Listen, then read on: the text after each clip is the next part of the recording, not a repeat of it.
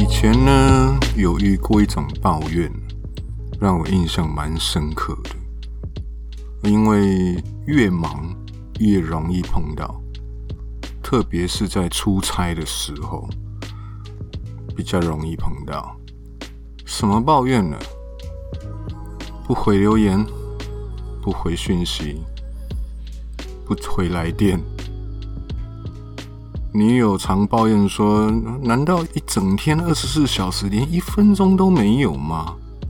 能与朋友聊天啊，能看影片啊，真的连一个十秒钟都没有吗？吃饭当中真的一点点时间都没有吗？”乍听之下觉得很有道理耶，但觉得哪里不对劲又说不上来，一时也无法反驳，被问得哑口无言呢。因为时间再怎么紧凑，时辰再怎么排满，也是有休息的时间了。搞得好像自己真的在做坏事一样，那个时候就非常纳闷了。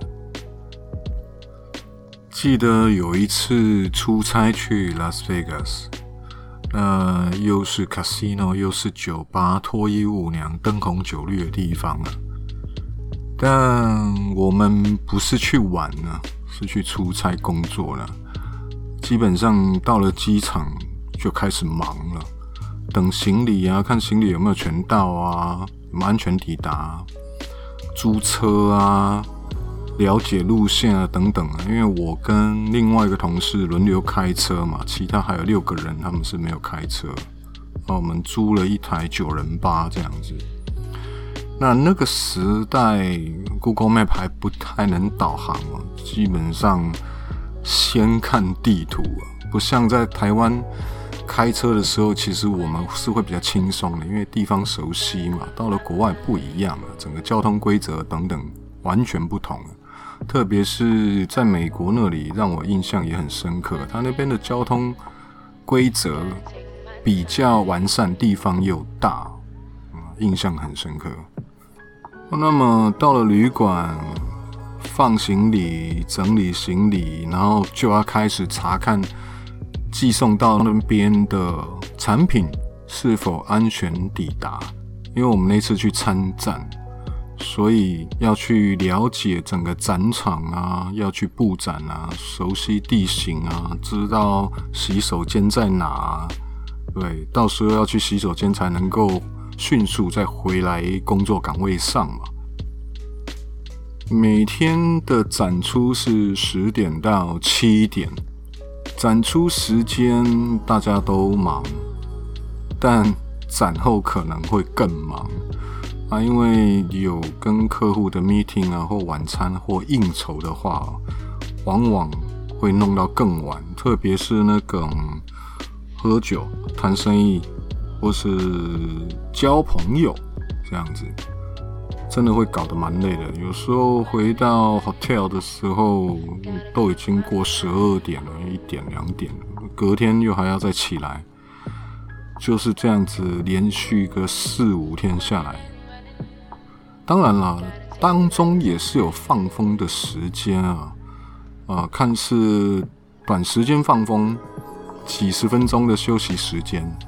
或者是比较长时间的放风，刚好那一天晚上是没有应酬的，或者隔天已经本来就安排好要大家一起出去逛逛街啊，到奥莱啊或什么，大家一起放风，然后看是安排什么。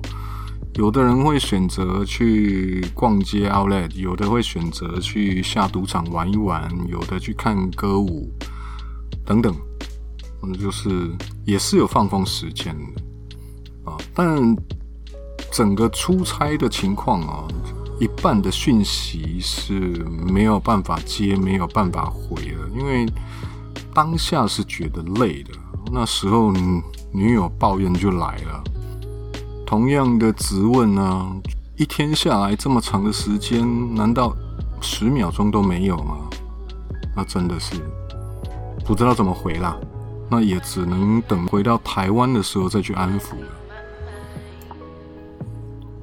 那么从身边的朋友，其实也常听这样子的问题，不管是抱怨者或被抱怨者，蛮多人都会碰到。那很可能是亲人关系、朋友关系，最常见的是情侣关系。你是不是心有戚戚焉呢？那到底问题出在哪？这就是传说中的精神力。精神劳动，其实精神也是需要休息的。